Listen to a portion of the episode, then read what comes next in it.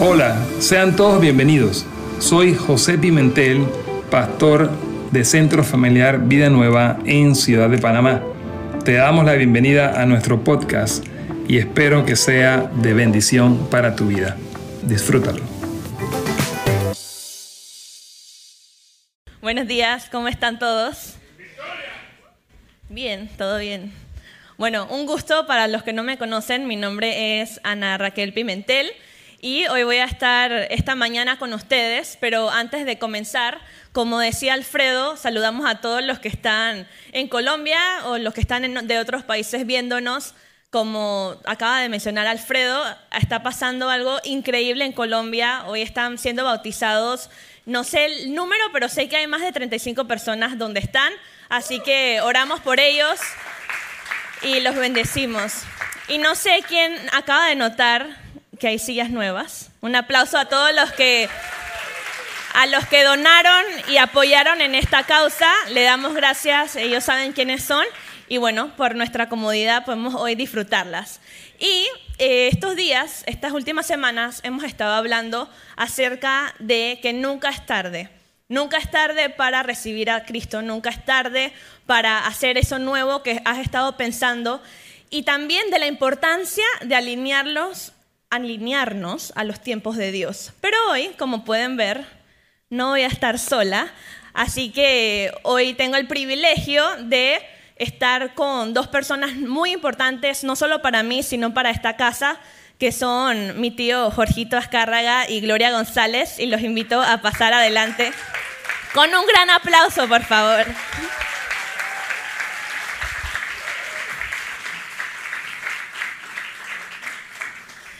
No sé a cuántos de ustedes les gusta lo diferente como a mí, pero de vez en cuando es lindo ver a otras caras, a otras personas hablando acá al frente. Y bueno, sin más ni menos, le damos la bienvenida a esta tarde, a esta mañana, donde vamos a estar hablando de diferentes cosas. Ellos van a estar compartiéndonos un poco de sus vidas. Y bueno, les animamos a estar muy presentes, a estar escuchando y a tener un corazón dispuesto a escuchar lo nuevo que Dios tiene para nosotros esta tarde. Así que un gran aplauso a mis estrellas de hoy. Pueden sentarse.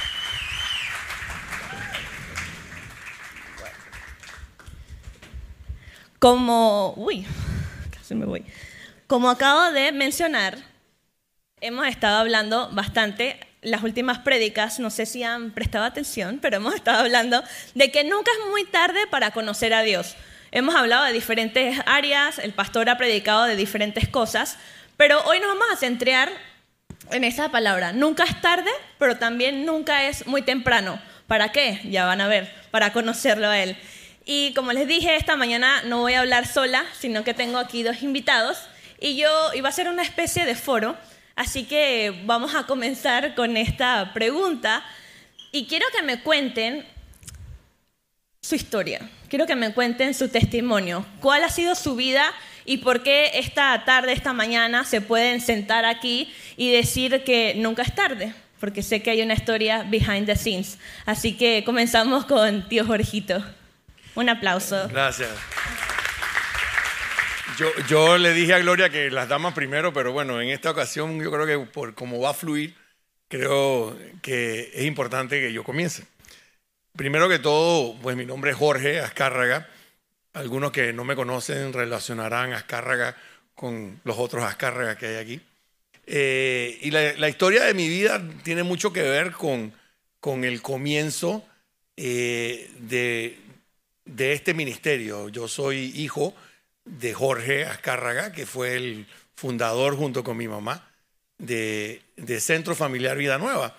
Y todos pensarán, bueno, cuando uno conectan, conectan todos, pero no necesariamente, y es lo que vamos a... Eh, tuvo un proceso de transformación tremendo, eh, de, ser sumamente religiosa. Eh, llegó a la casa un día a los tres, yo no sé si mis hermanas se acordarán de eso, pero con un guante que eran las cinco leyes espirituales, ¿no? Donde hablaba, cada uno de los, de los dedos tenía un mensaje. Y el último era que había que conocer a Cristo y aceptarlo como Señor y Salvador. Y yo de chiquito dije, yo quiero eso, yo quiero eso. Y bueno, efectivamente eran como, tenía como nueve años, siete años, no me acuerdo realmente el momento. y yo dije, no, yo quiero seguir a ese, a ese Cristo, a Jesús. Eh, porque siempre tuve en mi cabeza, como así me lo presentaron en ese momento, que Dios era bueno y Jesús era el camino a tener esa vida, eh, eh, esa vida buena. Pero bueno, como uno de niño, pues yo era muy tremendo y mi mamá siempre me decía, acuérdate quién está en tu corazón. Me decía, ¿está Jesús? Y yo me ponía, wow, ¿será que sí? ¿Será que no? Tenía así esos que muchos de ustedes han vivido eh, dudas, ¿no? Que si Jesucristo está en mi corazón o no, por el tema del comportamiento. Y, bueno, en cierta medida, pues siempre estuve claro de que Cristo estaba en mi corazón. Sin embargo, en el crecer de la vida, pues fui viendo que muchas cosas que tenían que ver con principalmente eh, no el Cristo vivo, ni el Cristo que perdona, ni el Cristo que, que cambia y transforma. Tenía que ver mucho con el dogma, ¿no? Que había que hacer esto, que había que hacer lo otro. Eh, y poco a poco me fui distanciando de lo que debía haber sido una relación con Cristo.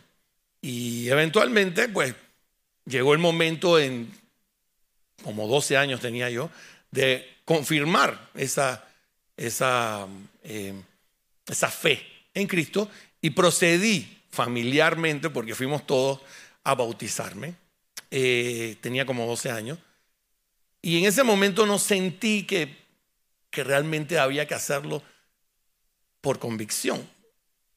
Sí sabía que había que profesar esa fe, pero lo hice porque fue algo que toda nuestra familia hizo en ese momento. La verdad que fue un momento bonito, pero realmente pues no, no, no, le, no había cogido el, el clic.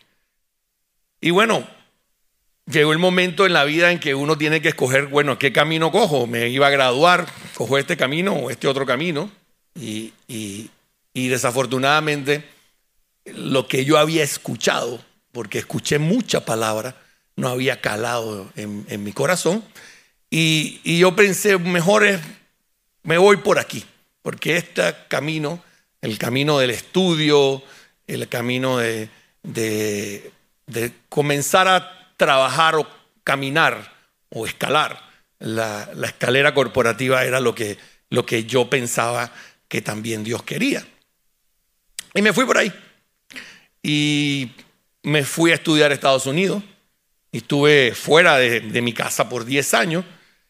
Y siempre estuvo conmigo un, un, versículo que era el que me daba fuerzas, porque en un mundo tan complejo, eh, gracias a mi madre, a mi padre que oraba mucho por, por mí, eh, yo puedo decir pues que Dios me cuidó y, y el versículo Filipenses 4:13, yo lo, lo, lo, hice como mío, ¿no? Todo lo puedo en Cristo que me fortalece. Cuando veía el enredo que había en la universidad, yo me apartaba, todo lo puedo en Cristo que me fortalece y me daba esa fortaleza para no caer, ¿no? Pero desafortunadamente no, no, no estaba tan convencido de que, de que sí, Cristo estaba allí conmigo, pero porque Él tenía algo para mí. Y bueno, la, la vida fue dando vueltas. Me gradué de ingeniero civil. Eh, comencé a trabajar en una empresa eh, muy importante eh, de todos los, los, los estudiantes. Eh, yo era latino, no tenía, no tenía papeles, o sea, no era gringo. Y, y me dieron el mejor trabajo. ¿Por qué? Porque en ese momento estaban buscando gente que fuera bilingüe. Y yo en ese momento nunca me pensé, bueno, ¿será que, que Dios tendrá un plan para mí? Ni siquiera me pasó por la mente, pero yo me puse, y, bueno, qué bien, soy exitoso por mi mérito, por, mi, por lo que yo he hecho, me está recompensando la vida, ¿no? Eh, y bueno, comencé a trabajar, eh, fui escalando y efectivamente, pues a muchos eh, Dios es tan bueno que le da su tate quieto, ¿no? Y burgundum, todo lo que yo tenía soñado y todo lo que yo quería hacer como, como profesional, lo estaba logrando. Pero realmente había un vacío, había algo que le faltaba en mi vida, que tenía que ver con esa relación personal con Él, con Cristo. Yo había, me había apartado de lo religioso, eh, lo tenía en la, en la parte de atrás, como quien dice, en, el, en algún cajoncito estaba la palabra, pero como dice, obviamente, la palabra, que nada, nada es, queda, no, no, no, queda nunca vacía. En el momento en que tuve una situación personal muy difícil, Dios me fue abriendo puertas y, regresé a Panamá. Pero esa situación difícil fue la que me, me convenció de que tenía que buscarlo a Él, no al, al dogma, ni siquiera la iglesia, y comencé a buscar de Cristo, ¿no? del, Cristo que perdona, que el, Cristo que, que fortalece, y no solo eso, sino que redime al pecador. Y bueno, me fui de regreso a mi casa, a Panamá, después de vivir 10 años en Estados Unidos. Pero todavía no había aprendido la lección, Y seguí buscando o escalando la, la carrera, ¿cómo es? La, la, corporativa, ¿no? El, el corporate ladder. ¿Ah? Somos tercos, somos bien tercos. Y bueno, ah, gracias a Dios, pues cuando regresé a Panamá, pues conocí a mi adorada esposa, Verónica. y, nos casamos, pero seguíamos en, yo personalmente seguía en esa búsqueda y, y con la rebeldía que tenía, pues no, no me había convencido que la fortaleza, ese versículo de que todo lo puede en Cristo que me fortalece, era verdad, no solo para los temas eh, corporativos o, profesionales o económicos, sino que también era la razón de, de llenar mi vida.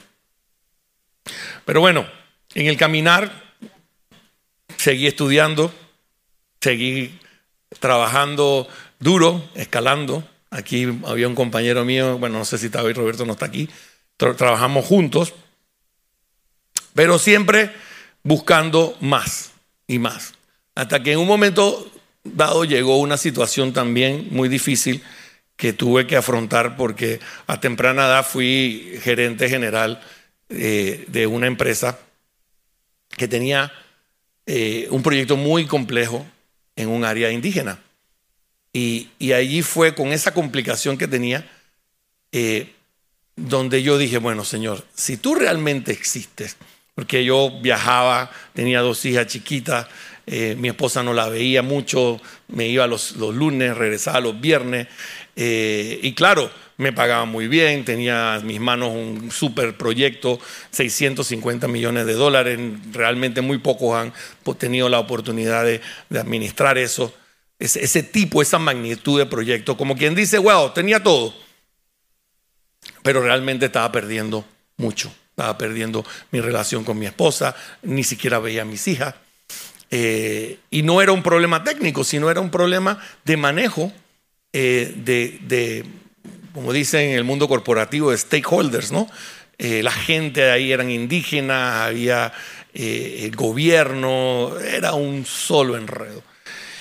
Y en ese momento yo dije, yo tengo que arrodillarme y clamar a Dios y pedirle a Dios que se apareciera en mi vida y comenzara a transformarme.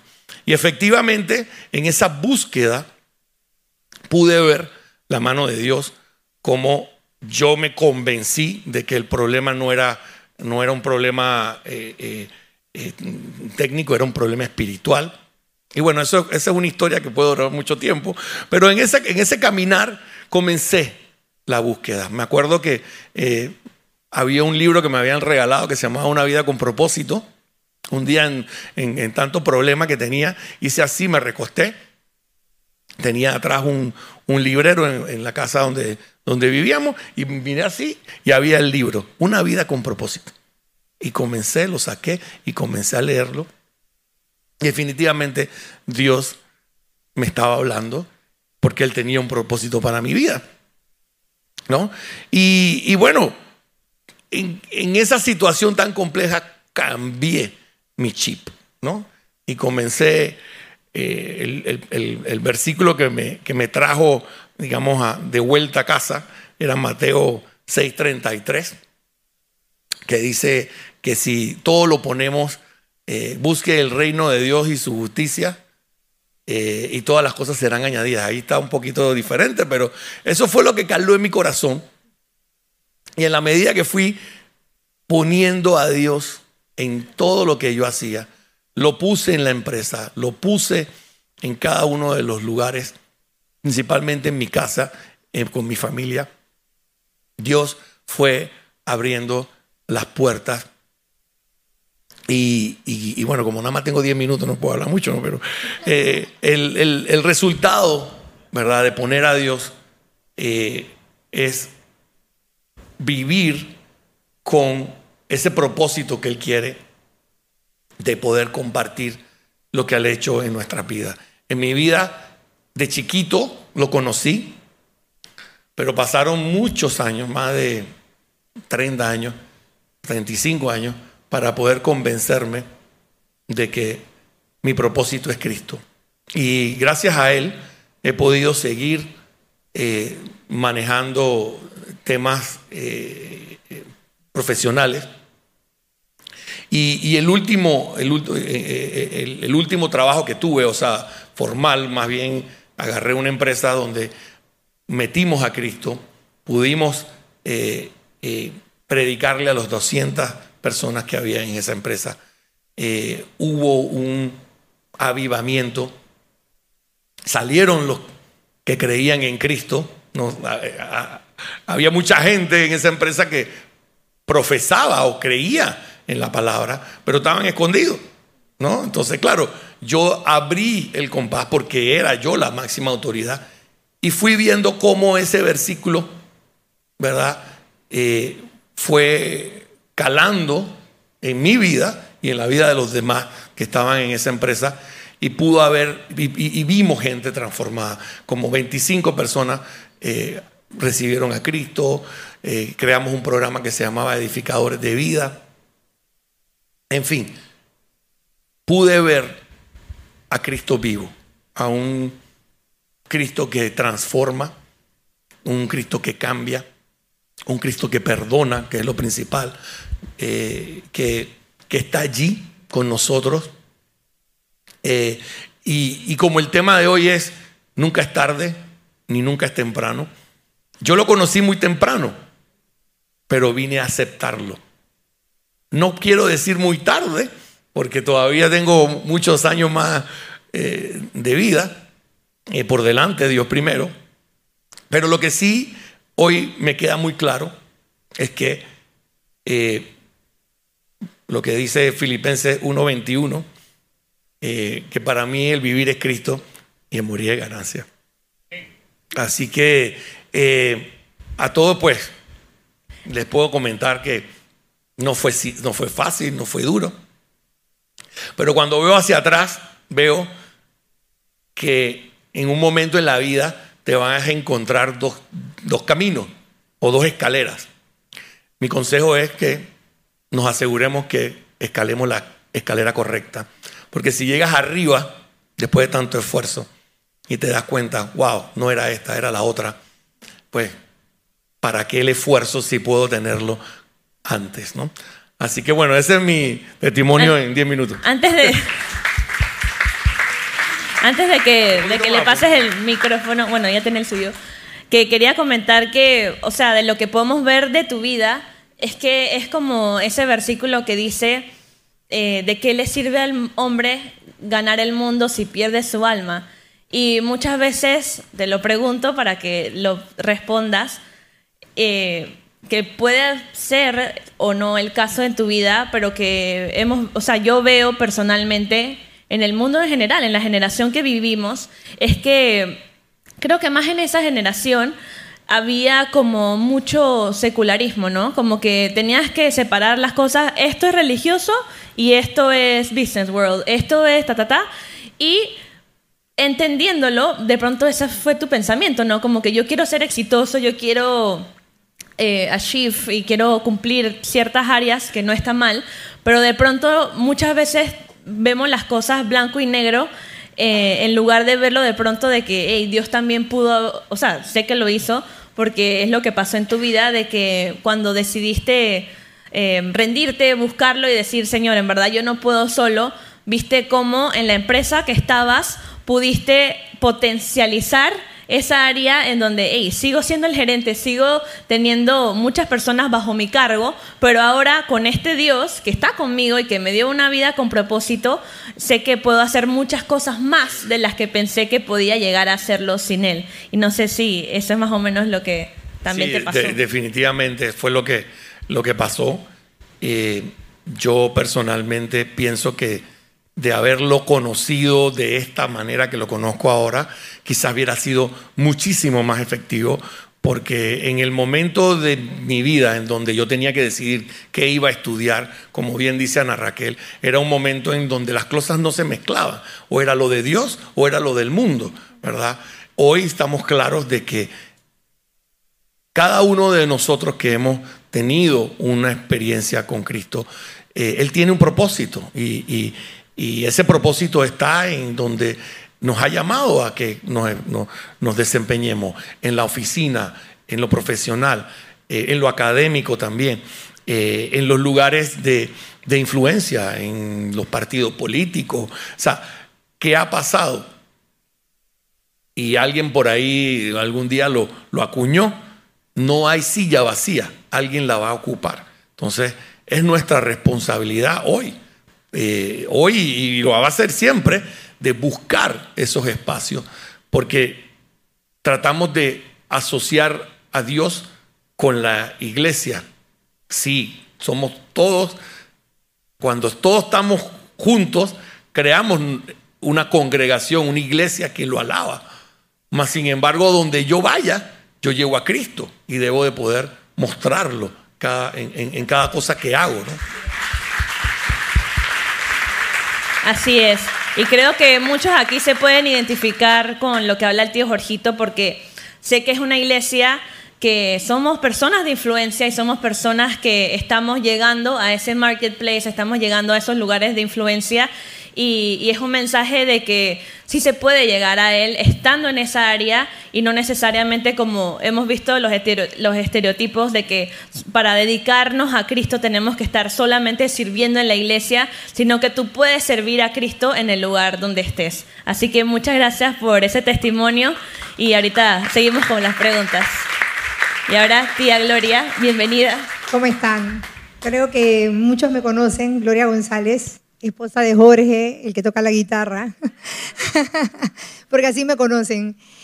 Bueno, eh, yo creo que muchos conocen bastante mi testimonio. Yo, pues, les cuento que yo desde chiquita vengo de una familia súper atea, pero súper, súper atea.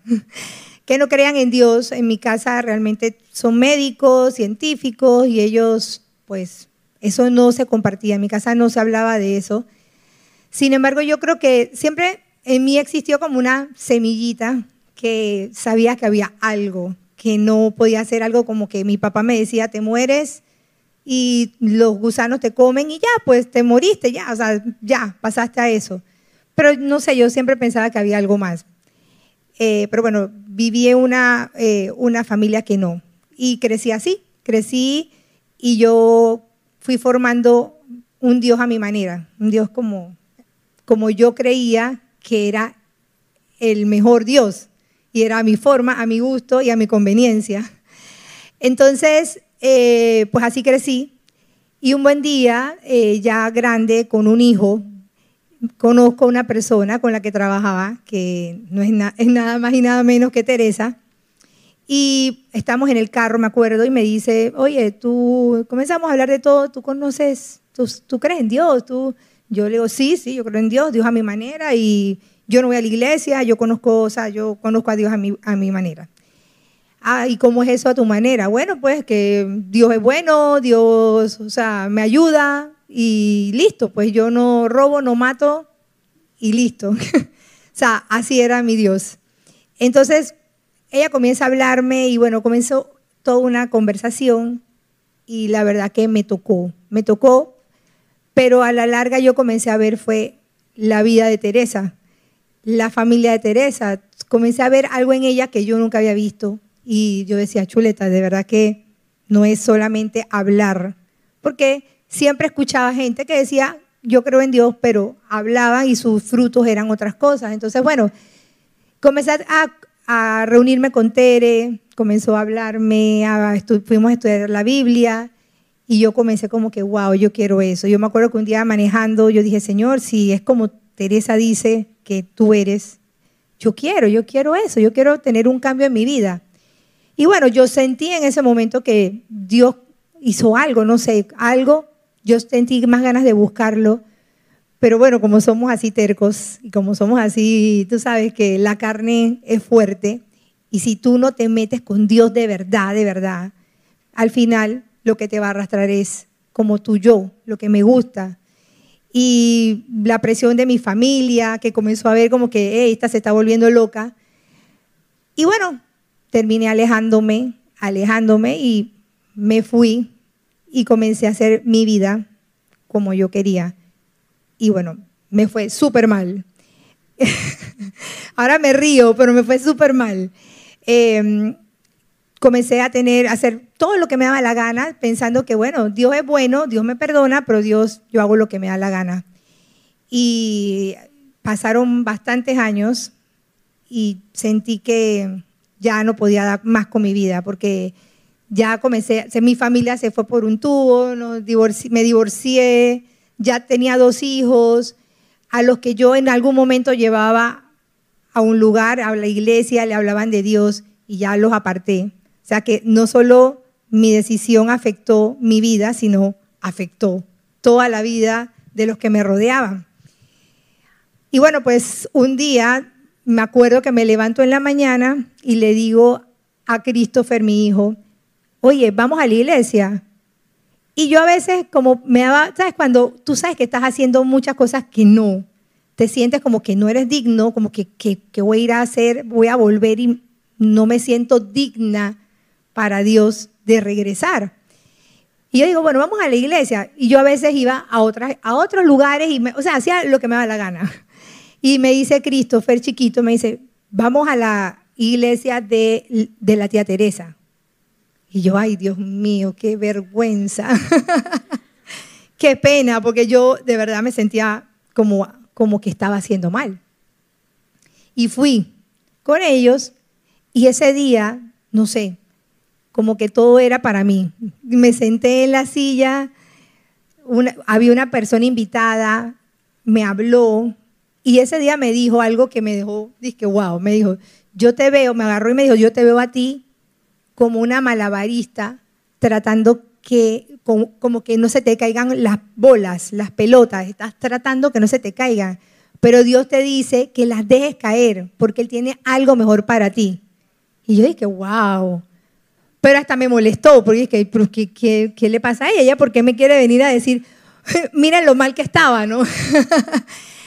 la cosa fue que salí de la iglesia y ya comenzó ya, ya. Dios me estaba llamando, Dios me estaba llamando. Me tiré al piso en mi casa y comencé a llorar porque sabía que yo estaba haciendo mal. O sea, siempre supe que estaba haciendo mal, pero seguía haciendo mal.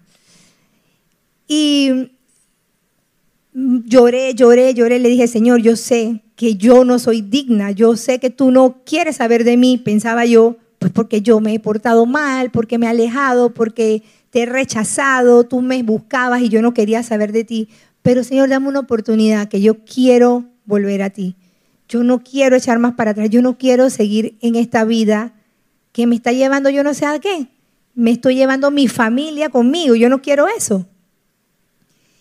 Y bueno, me sentí como que Dios me decía, aquí estoy, no, no te voy a soltar. Y bueno, mi vida comenzó en ese momento no fue enseguida, pero comencé a, transformar mi vida. Me fui donde personas, eso es algo importante, busqué, busqué personas que podían ayudarme. Busqué a José, busqué a Tere, me encontré una amiga, me encontré a Olga, mi amiga, y comenzamos las dos en ese caminar, juntas las dos, conociendo más de él, o sea, de verdad, buscándolo de verdad, buscándolo, conociéndolo, porque siempre digo lo mismo, ¿cómo tú te enamoras de tu esposo? ¿Cómo tú conoces cuando tú decides casarte con tu esposo? Porque lo conoces, porque comienzas a intimar con él.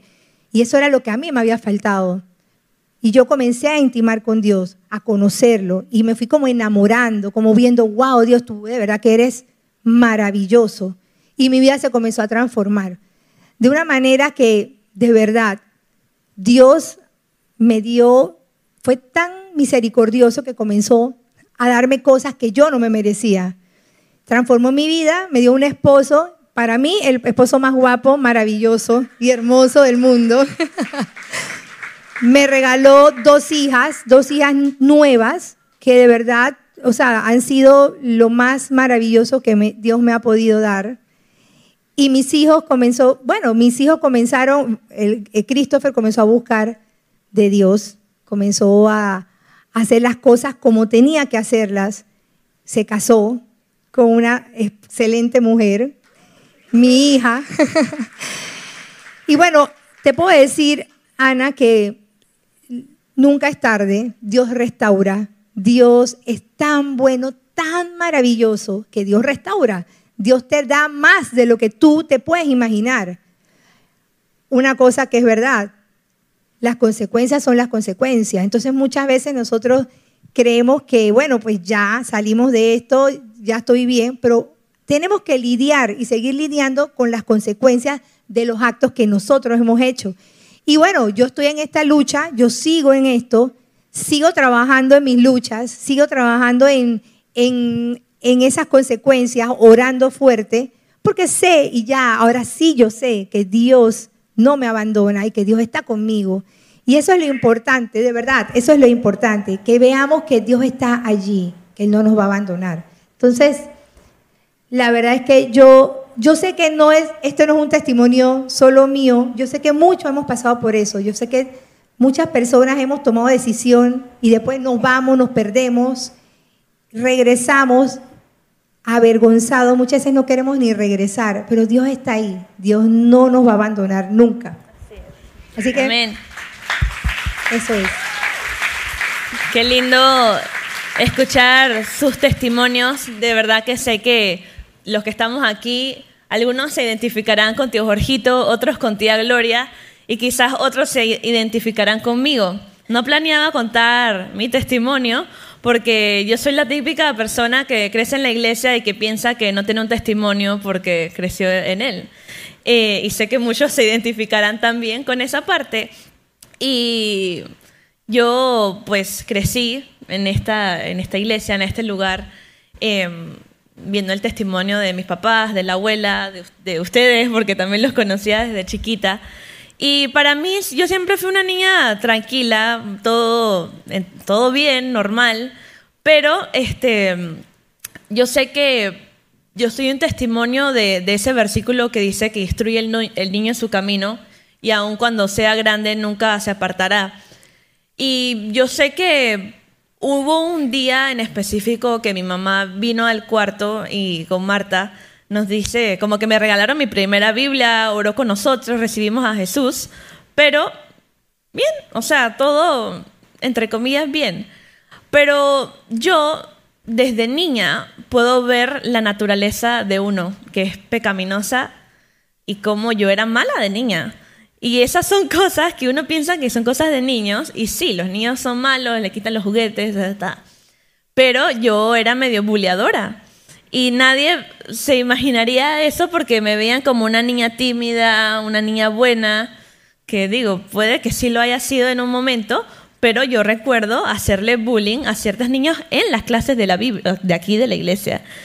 Qué testimonio, ¿no? La hija del pastor. Eh, y, y, yo, o sea, yo recuerdo ciertas, ciertos momentos que aún siendo chica, o sea, tenía que siete, ocho, nueve años, no me acuerdo bien, eh, era mala en ciertas cosas y yo me daba cuenta, pero yo pensaba que estaba todo bien porque yo era una niña buena y tímida y, y ese era como mi shield, mi escudo. Bien.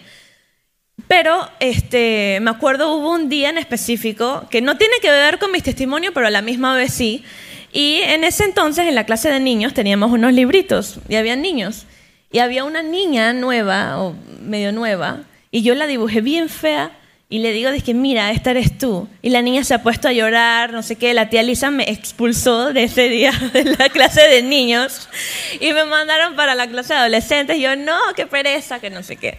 Más o menos en esa época, eso era como el 2009, eh, yo tenía ya como 13 o 12 años.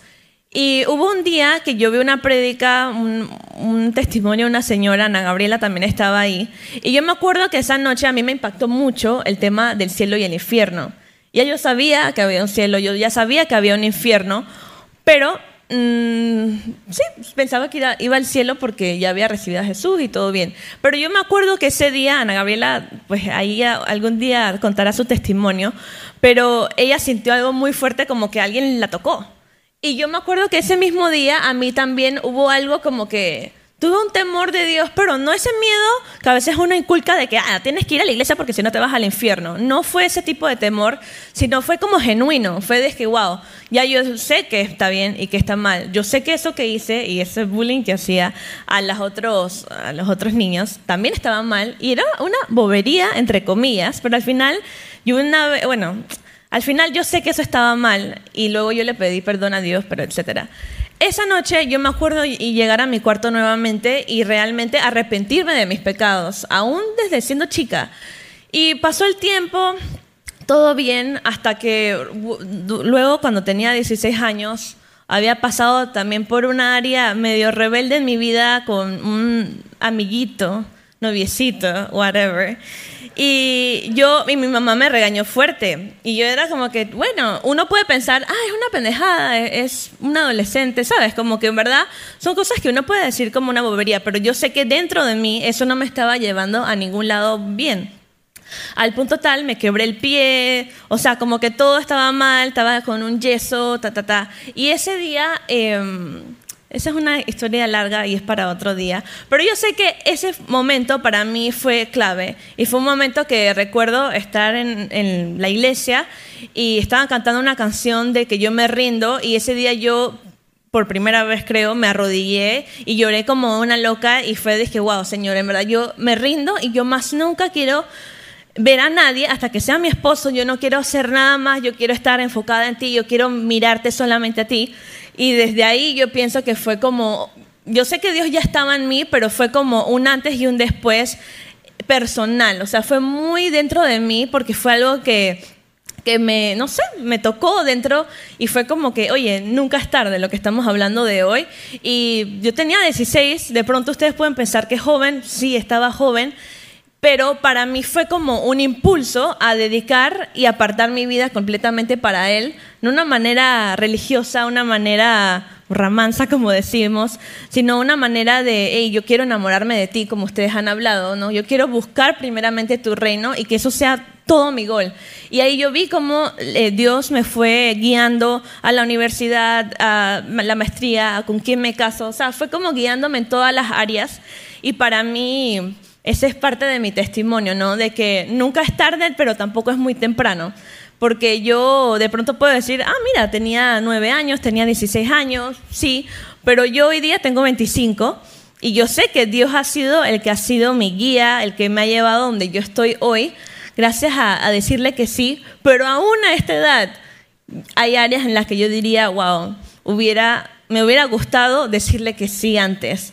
Entonces yo creo que es como una mezcla de cosas lo que estamos hablando, ¿no? De que hay esperanza y nunca es tarde para buscarlo a Él, pero sé que a la misma vez nunca es muy temprano. Y en segunda de Corintios 6.2, si lo pueden poner ahí, dice que em, en el momento preciso te oí, en el día de salvación te ayudé. Y efectivamente, el momento preciso es ahora y hoy es el día de salvación. Y yo creo que eso es lo que queremos también hablar hoy, ¿no? De que hoy es el día de salvación, no necesariamente para solamente recibir a Cristo, que es algo lo más importante, sino que Él hace una invitación a nuestra vida en diferentes áreas. Puede ser el área profesional, el área espiritual, el área física, financiera, relacional, en donde Él está tocando la puerta y, diciéndonos eso, ¿no? De que hoy es el día de salvación.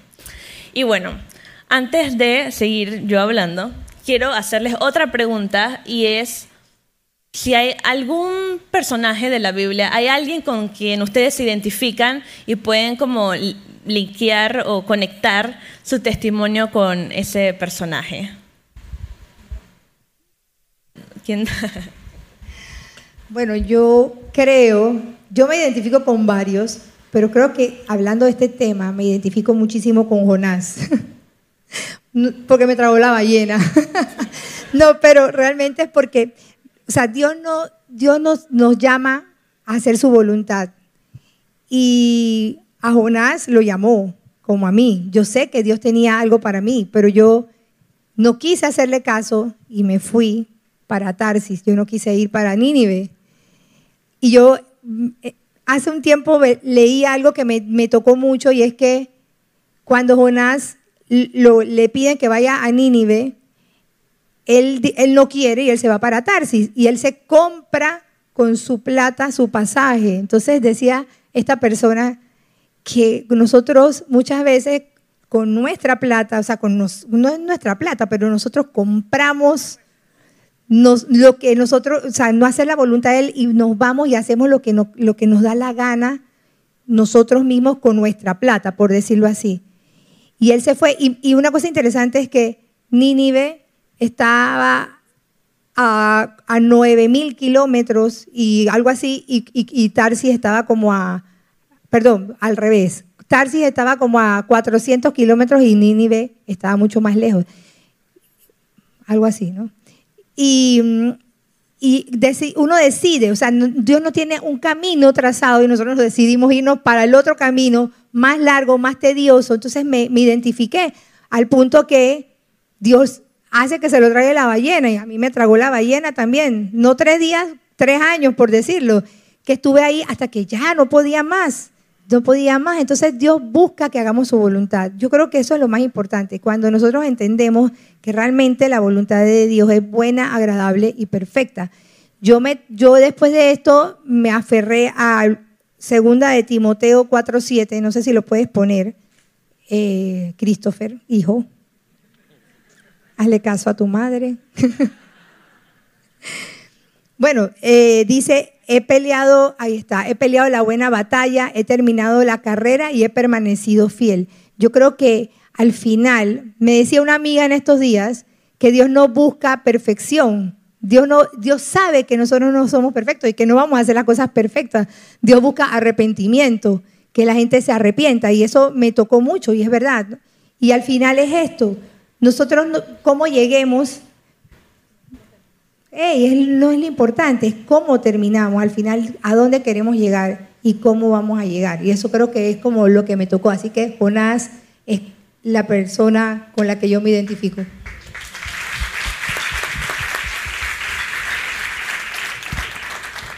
Bueno, yo, yo me identifico con, con el hijo pródigo. Eh, yo conocí a, Cristo pequeño eh, y bueno, quise hacer lo que, lo que me dio la gana y de alguna manera u otra terminé comiendo la comida de los cerdos, pero Dios en su momento eh, es tan bueno y, después de muchísimos años, cada día pues, me sorprende y me permite ver lo que Él tiene preparado para nosotros. Como, como decía Gloria, bueno, y también puede ser Jonás, eh, el hijo pródigo para mí eh, es, el, es, como la convicción mía personal de que no importa lo que nosotros hagamos, pues Dios va a perdonarnos. Pero claro, no queremos comer la comida de los cerdos, sabiendo que en la casa del Padre hay de todo, hay banquete, hay, hay, tantas cosas hermosas. Eh, y, yo, como persona, pienso que nos desenfocamos de lo que realmente es Cristo. Eh, y al llevarnos al camino religioso, pues terminamos olvidándonos de lo, que, de lo que Él hizo por nosotros en la cruz, que fue perdonarnos de los pecados pasados, presentes y futuros. Entonces, cuando uno está convencido de eso, lo único que tiene que hacer es adorarlo, ¿no? ¿Y cómo lo vamos a adorar si no es con nuestras vidas? Eh, y en el lugar a donde a donde estemos. Y, y bueno, no es parte de la pregunta, pero eh, ese es mi personaje favorito. Pero yo ahora como, como, como buscador del propósito de Cristo, que sin duda es adorarlo eh, con nuestro comportamiento, eh, Pablo para mí es el modelo a seguir.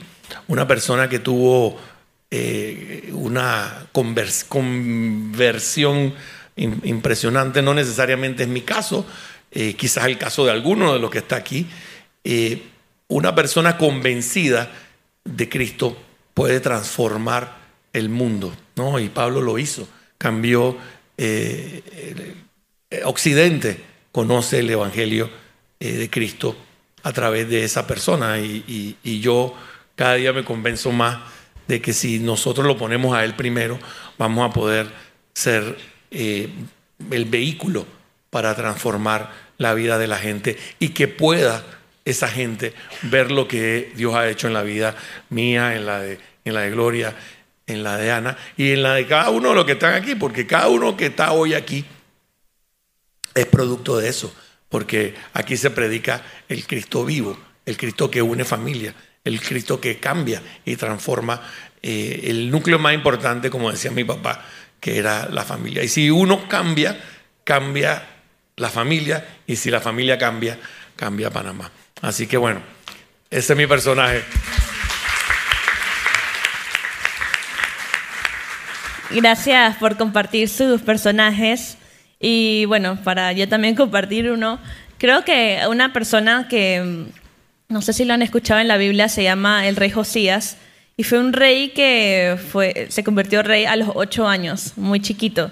Y cuando yo siempre que leo la historia de Josías me, me recuerda a mí, de que muy pequeño como que, mm, no sé, pues como conoció de Dios, pero la Biblia nos habla en, Segunda de Crónicas que dice que él aún siendo joven eh, descubrió la ley del Señor, pero cuando uno lee toda la historia, no, no voy a leerla toda, pero cuando uno va leyendo la historia de Josías, él pues siguió buscando a Dios y todo, pero no fue hasta que un día, cuando ya era más grande, que dice que los sacerdotes de ese momento encontraron la ley del Señor. Y cuando encontraron la ley, eso me da a entender de que si tenían, qué sé yo, el templo y todo esto, lo lógico sería que lo más importante tuvieran es la ley, que es como decir hoy día la Biblia. Y, dice que un día encontraron la ley, así que eso me da a pensar que eso era una mezcolanza para que un día el sacerdote encontró la ley y fue como, wow. Y este rey Josías hizo que todo un pueblo, todo un país volviera a rendir sus corazones a Él y la Biblia nos habla de que ellos no habían celebrado la Pascua, que para los judíos era una de las celebraciones más importantes. Y bueno, para no hacer la historia tan larga, dice que el rey Josías fue un rey que volvió la adoración del pueblo de Israel a Dios. Y como, como comentaban, creo que es una de mis aspiraciones, ¿no? Como un niño tan chico se convierte en rey y, uno, yo, una de mis cosas ha sido pensar que soy muy joven. Ah, estoy muy joven y me da pena, me da miedo, nadie me va a tomar en serio, como que soy una peladita para empezar, tú sabes, a hacer un movimiento tan grande como lo hizo el rey Josías, de llevar a una nación entera a sus pies. Y para mí es como que me confronta con mí misma el decir, como Pablo le dijo a Timoteo, no, que nadie te tenga en poca tu juventud, que nadie te, diga que eres menos por ser joven. Al contrario, estudia la ley y sigue para adelante. Y creo que para mí es algo que me, me confronta muchísimo para todos los jóvenes que estén aquí. Igual, nadie tenga en poco su juventud, porque Él va a ser el que nos guía, Él va a ser el que va a estar con nosotros y nadie te dice que eres menos por ser joven. Eh,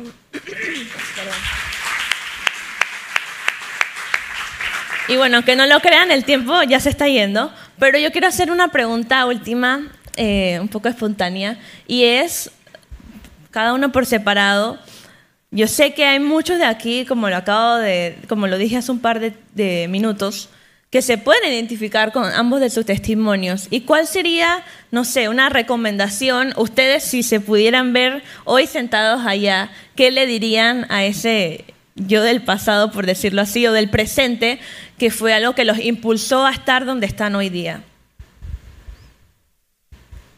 Ladies first.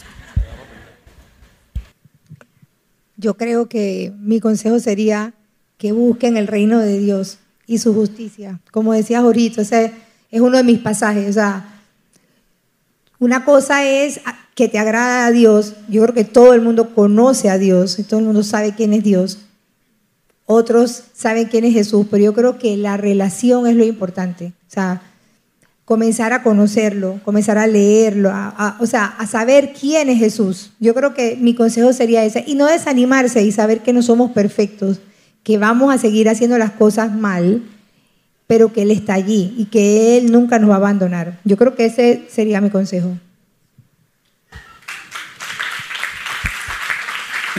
Bueno, yo, yo dirijo mi consejo a la juventud, ¿no? De entre 15 y 25 años, porque si yo tuviera que hacer algo distinto, eh, pues pondría todo en manos de Él, porque cada uno tiene un propósito, el problema es en qué momento lo encuentra. Claro que, como hemos visto acá, digamos, de las experiencias, o sea, Dios, Dios, su tiempo es perfecto, Él sabe en qué momento le va a tocar, ¿no? Hay un dicho por ahí muy así coloquial que a todo cochino le llega su diciembre, ¿no? O sea que al final del día, los que estamos en Cristo, Cristo nos va a traer de vuelta como el hijo pródigo, ¿no? Y, y a los jóvenes que hoy siento, pues, de lo que veo en, mi, en, mis, en mis hijas, que Dios me ha bendecido con dos hermosas hijas, también que ya están en esa etapa, 15, 17 años, es que el propósito de la vida lo busquen desde hoy. Porque de esa manera, en donde Dios le ponga en su corazón qué deben de hacer o dónde se deben de, dirigir, van a hacer que ese reino que Él quiere que se dé aquí en la tierra ocurra más rápido. ¿no? Y las sillas que están hoy ocupadas por lo que no quisiéramos que las ocuparan, las van a poder ocupar. Así que mi exhortación es como me decía mi querida hermana, métete con Dios, métete con Dios en temprana edad, porque de esa manera vas a poder hacer cosas que ni siquiera se imaginan, porque la energía se va perdiendo. ¿no? Aunque yo a los 53 años quiero hacer muchas cosas por Dios, ya no tengo la misma energía. Entonces, aprovechen y seamos muy enfocados y efectivos. ¿no? Hay vida hay energía y con Dios se multiplica. Así que pues ese es mi consejo.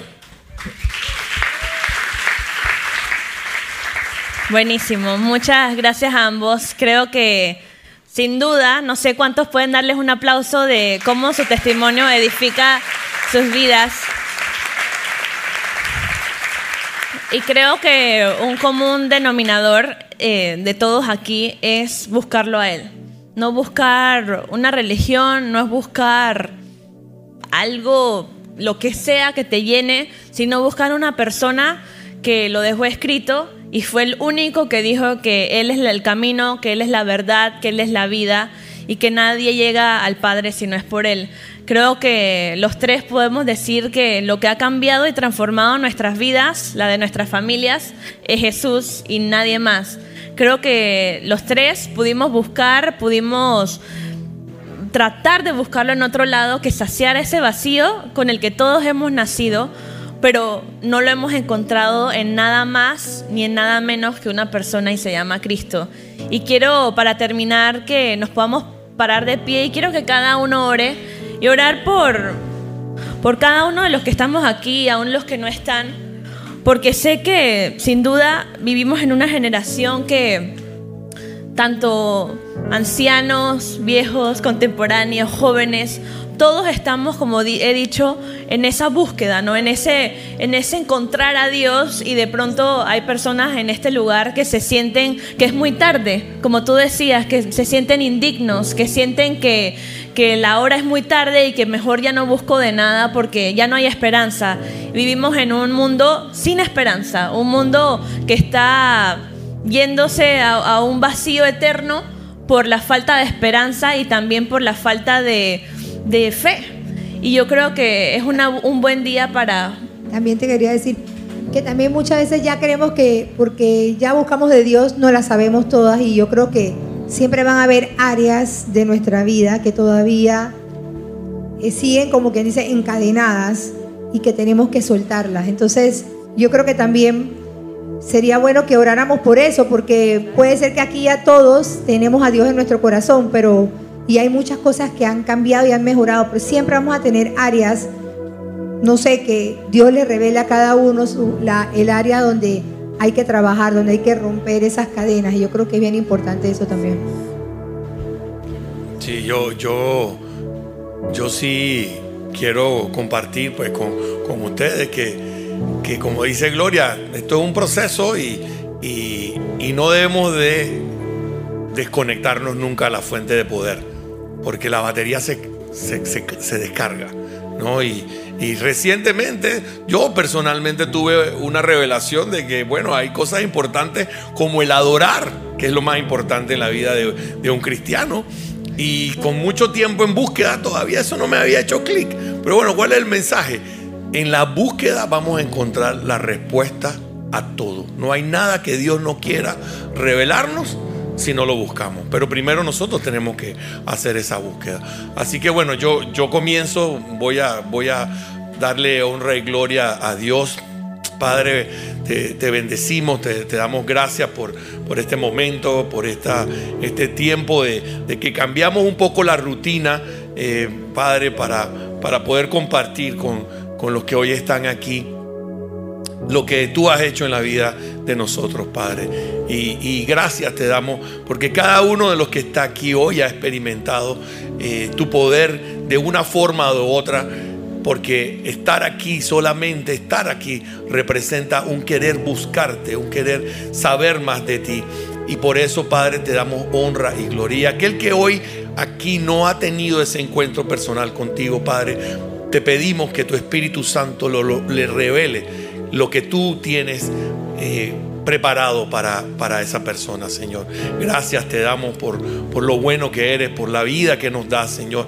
Y te pedimos que no perdamos ningún minuto, ningún segundo sin estar conectado contigo, Padre. Te pedimos que nos perdone por nuestra soberbia, por, por no querer estar contigo en el momento en que tú nos llamas, por, por darte la espalda, Señor. Perdónanos, pero gracias también porque tu Hijo Jesucristo vino a salvarnos y a borrar todos esos pecados los pasados, los presentes y los futuros, Señor.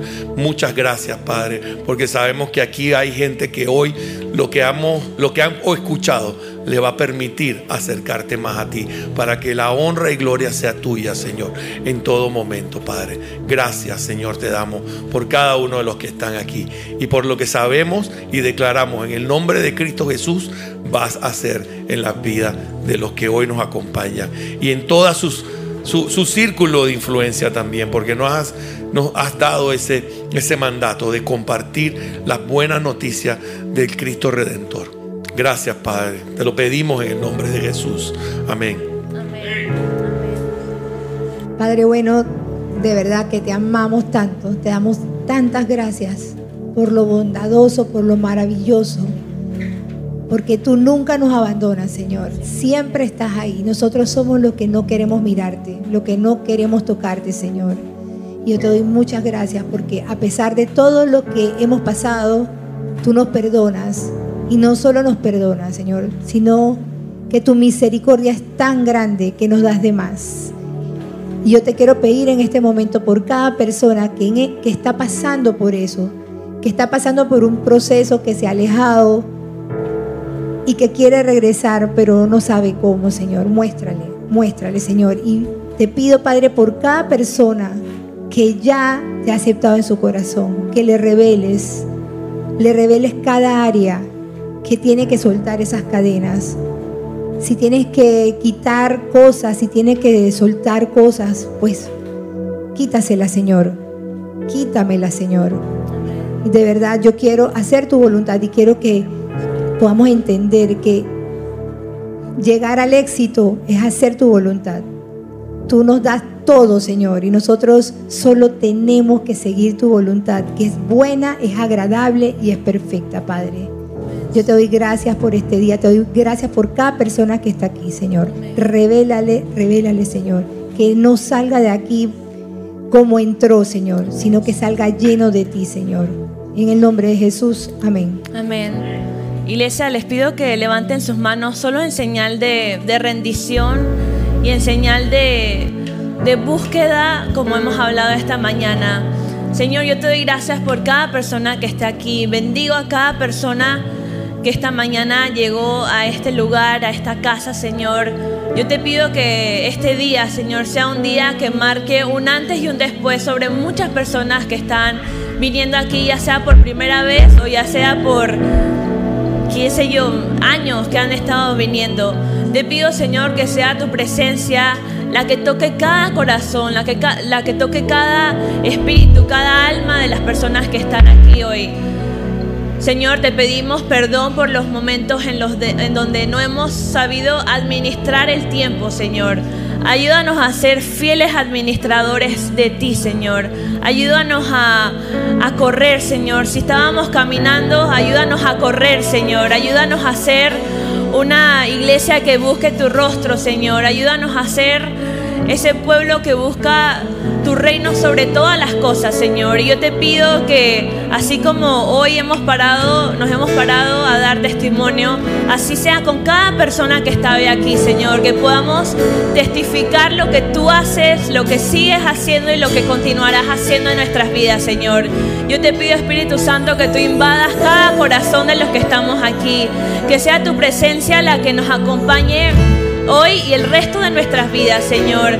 Que un día podamos volver atrás y decir, wow, valió la pena pelear esta batalla de la fe, valió la pena perseverar, valió la pena permanecer, Señor. Y yo te pido, Señor, que cada persona, desde joven hasta el más grande, Señor, hasta el más anciano, pueda tomar hoy una decisión en áreas importantes, en áreas donde no te hemos abierto la puerta, Señor.